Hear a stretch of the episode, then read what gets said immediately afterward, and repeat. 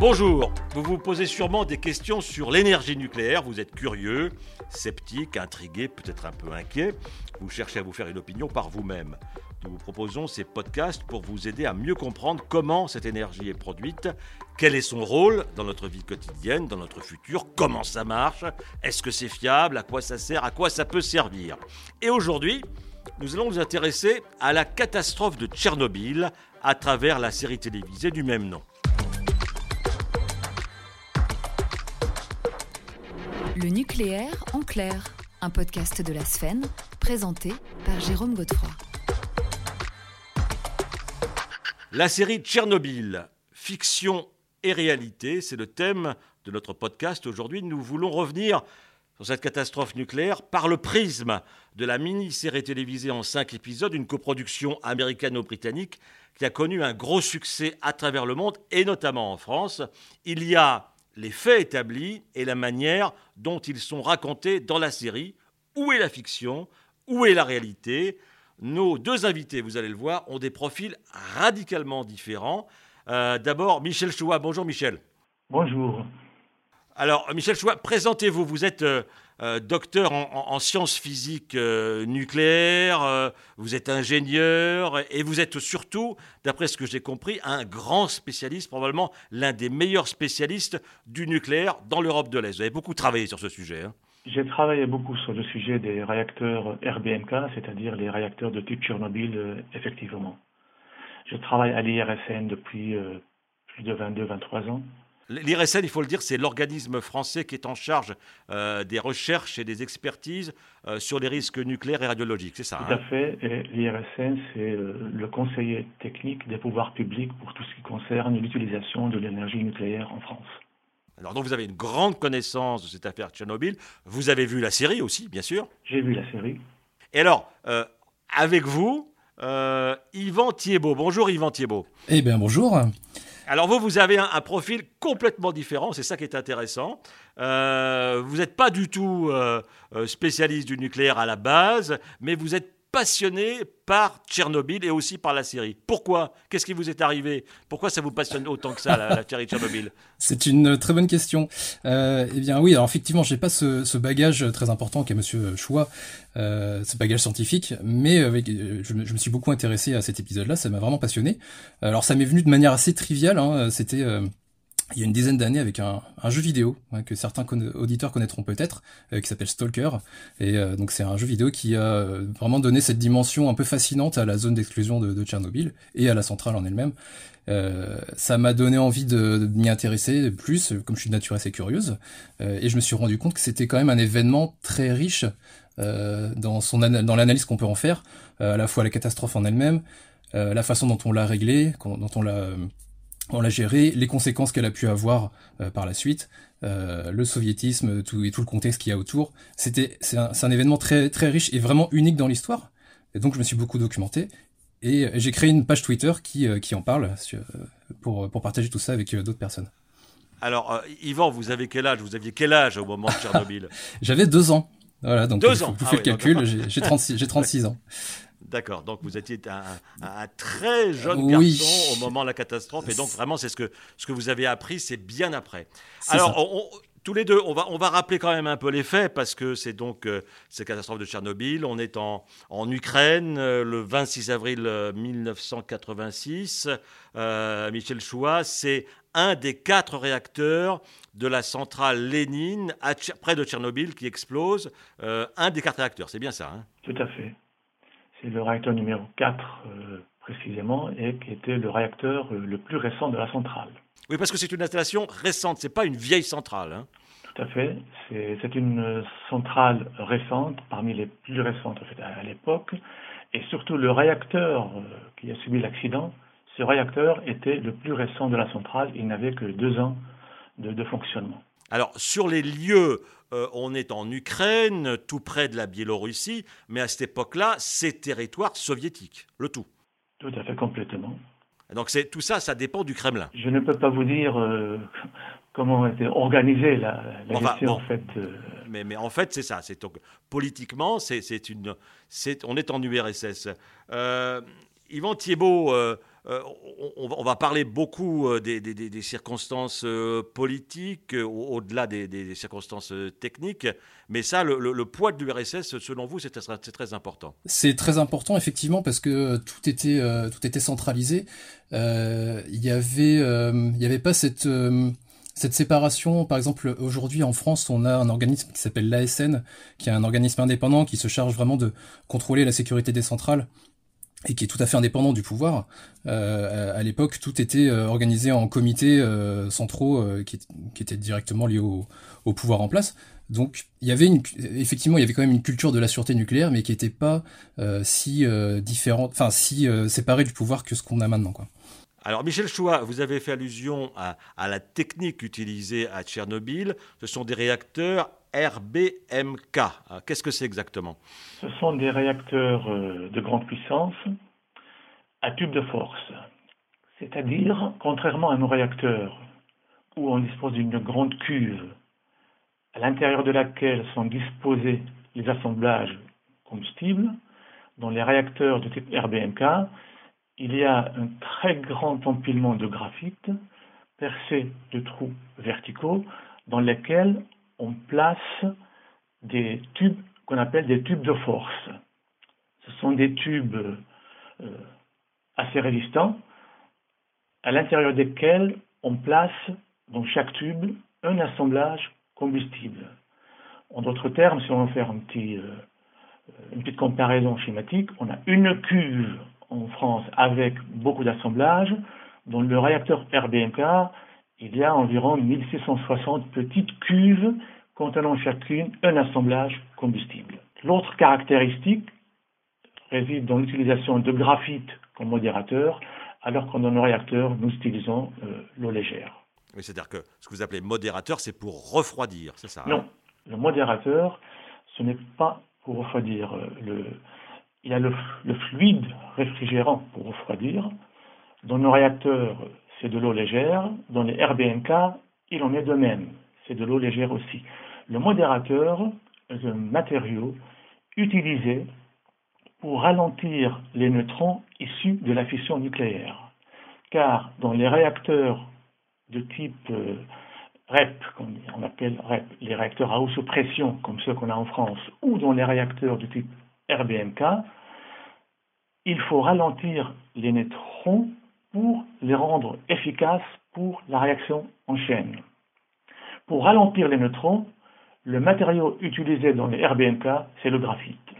Alors, il y, a différentes, il y a de grosses différences entre les réacteurs que nous avons en France et, ceux qui, sont, qui étaient en URSS à cette époque-là, et qui y sont toujours d'ailleurs. Euh, euh, est-ce que euh, est-ce qu'il y a une erreur humaine euh, au départ euh, dans, la catastrophe de Tchernobyl ou alors est-ce que c'est un malfonctionnement technique? L'accident de Tchernobyl est une combinaison d'erreurs humaines et de déficiences techniques qui n'ont pas pu récupérer cette erreur. Pour être clair, il y avait des déficiences techniques. Mais si on n'avait pas commis l'erreur humaine, peut-être aujourd'hui on aurait pas entendu parler de, réacteurs RBMK comme on, comme on le sait de manière aussi négative. Euh, inversement, sans l'erreur humaine, les caractéristiques du réacteur ne sont pas bonnes. Donc on ne peut pas les tolérer. Alors Yvan Thiebaud, euh, euh, cette, erreur humaine, on la voit euh, dans, la série, hein, dans la série de Tchernobyl. Euh, on voit cette espèce d'affolement, de précipitation, de, de, problèmes de communication entre les gens de la centrale, entre les autorités politiques. Tout ça est assez bien raconté dans la série. C'est très bien raconté. Euh, alors les erreurs humaines sont, elles ont démarré assez tôt puisque euh, tout vient du fait finalement que euh, l'équipe de nuit de la centrale a voulu absolument réaliser ce test en temps voulu, alors que il y a eu un petit problème à l'origine, c'était que le, réacteur devait être maintenu à une puissance faible pendant beaucoup plus longtemps. et, et, malheureusement, ça n'a pas été fait puisqu'ils avaient besoin de puissance dans l'après-midi du 25. Euh, pour alimenter les villes avoisinantes euh, et la région. Euh, et la, baisse de puissance n'a pu intervenir que plus tard. Et on verra, alors c'est un petit peu compliqué à expliquer, mais cette, cette baisse de puissance aurait dû être, intervenir sur une période beaucoup plus longue. ensuite, effectivement, sur le, quand ils ont commencé à se rendre compte que, que les choses commençaient à mal se passer, il y a eu une autre grosse erreur humaine, c'était que ils ont retiré des barres de contrôle en, beaucoup trop grand nombre, alors qu'elles auraient dû rester, euh, il y aurait une, partie plus importante qui aurait dû rester dans le réacteur. Michel Choua, vous, vous approuvez ce que vient de dire Yvan? Euh, Tout à fait, mais je voudrais juste compléter en disant ce qui s'est passé, c'est que euh, quand ils ont commencé la baisse de la puissance la veille, parce que tout avait commencé la veille de l'accident, c'est-à-dire le 25 avril. Le 25 avril au matin, l'équipe qui pilotait le réacteur avait déjà commencé la baisse de puissance. Il était prévu qu'on baisse la puissance du réacteur à un niveau spécifique pour réaliser ce test. Or, pendant cette phase de baisse de puissance, arrivé à peu près à 50% de la puissance nominale, l'équipe reçoit un appel du distributeur euh, d'électricité leur demandant de suspendre la baisse et de maintenir le réacteur au niveau de 50%, parce qu'il y avait une forte demande d'électricité. C'est ce maintien à mi-puissance pendant une dizaine d'heures qui a provoqué des perturbations physiques importantes dans le cœur, le rendant incontrôlable au moment où ils ont réalisé le test. Et il y avait aussi cette obsession de vouloir faire ce test alors qu'on aurait pu le faire à un autre moment. Il y avait une pression, euh, peut-être politique. Il y avait une pression à cause du week-end du 1er mai qui allait arriver. Car la centrale, au fait, euh, elle était en phase de baisser la puissance afin d'arrêter le réacteur pour des opérations de maintenance, ce qui se passe très très couramment dans tous les réacteurs. Et il voulait simplement profiter de cette période d'arrêt du réacteur pour réaliser ce test qui n'avait pas pu être réalisé au moment du démarrage, du premier démarrage du réacteur deux ans auparavant. Donc, cette baisse de puissance en elle-même n'était pas, en fait, prévu et programmé pour le test, c'était pour la maintenance, mais il voulait en même temps en profiter pour réaliser le test. Yvan, Yvan euh, quand on regarde la série, euh, on, a une technologie de, de l'époque. Euh, bon, euh, je demanderai à Michel Choua si c'est conforme à ce que qu'on peut, ce qui, existait à ce moment-là à, Tchernobyl, mais c'est vraiment, c'est un peu, c'est un peu, euh, c'est un peu vintage tout ça quand même, non? Euh, C'était, alors vintage, je sais pas si c'est le mot, mais en tout cas, c'était une technologie qui présentait des défauts de, de conception, et mais pour autant, elle n'a pas été arrêtée tout de suite après la catastrophe. Il y a des, réacteurs qui ont euh, de type RBMK qui ont continué de fonctionner. D'ailleurs, sur la centrale de Tchernobyl elle-même euh, jusqu'en 2000 et euh, sur trois autres centrales, je crois, russes jusque jusque maintenant. Hein, D'ailleurs, jusque jusqu'aujourd'hui, il y en a toujours neuf réacteurs RBMK qui fonctionnent. Donc, c'est une technologie alors voilà, obsolète, je sais pas si c'est le mot, mais en tout cas qui présente des défauts. Alors ces défauts-là ont été corrigés après la catastrophe, euh, mais euh, quand bien même, euh, il y a toujours des réacteurs de ce type-là en fonctionnement aujourd'hui. Michel Choua, on a oublié de dire quelque chose de très très important qui différencie les installations françaises de ces installations de type soviétique, c'est que il n'y a pas d'enceinte de confinement à Tchernobyl. Il y a, en gros, pour résumer, il y a un toit en tôle, quoi, si je résume. Tout à fait. Il n'y a pas d'enceinte de confinement comme celle dont occupent nos réacteurs.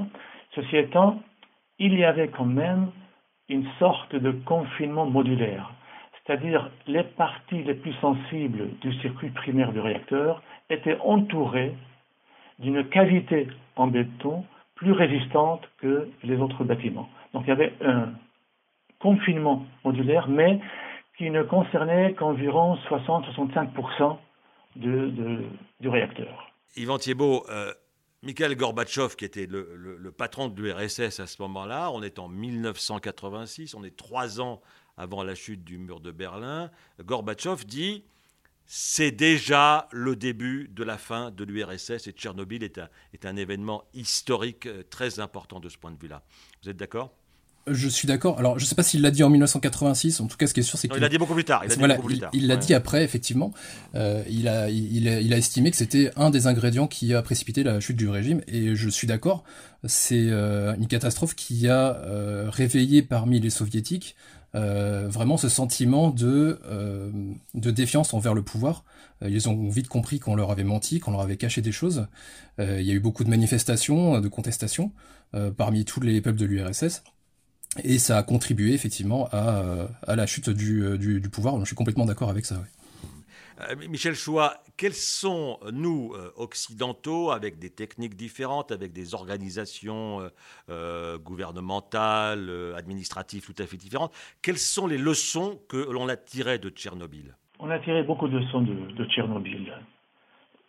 C'était un accident de, de grande envergure. C'était le premier après TNI. Mais il y avait une, énorme différence entre TMI et Three Mile Island, c'est le, Three Mile Island TMI. en 79 aux États-Unis. L'énorme différence, c'est que à Three Mile Island, on a réussi à contenir les matières radioactives enfermées. Alors qu'à Tchernobyl, avec l'explosion, tout est parti dans, dans l'atmosphère. Et c'était la première fois où la confiance qu'on avait à l'époque dans ces systèmes euh, jugés très sûrs et très solides commençaient un petit peu à s'ébranler. On a commencé à comprendre surtout l'importance du facteur humain qui doit venir renforcer la conception solide des réacteurs. Oui, le, facteur humain, euh, Yvan Thiebaud, justement, on le voit bien dans la série, euh, tous ces gens qui se, qui se sacrifient, les pompiers, euh, les gens qui vont essayer de d'étouffer l'incendie, il y a, un, dégât humain considérable dans cette histoire.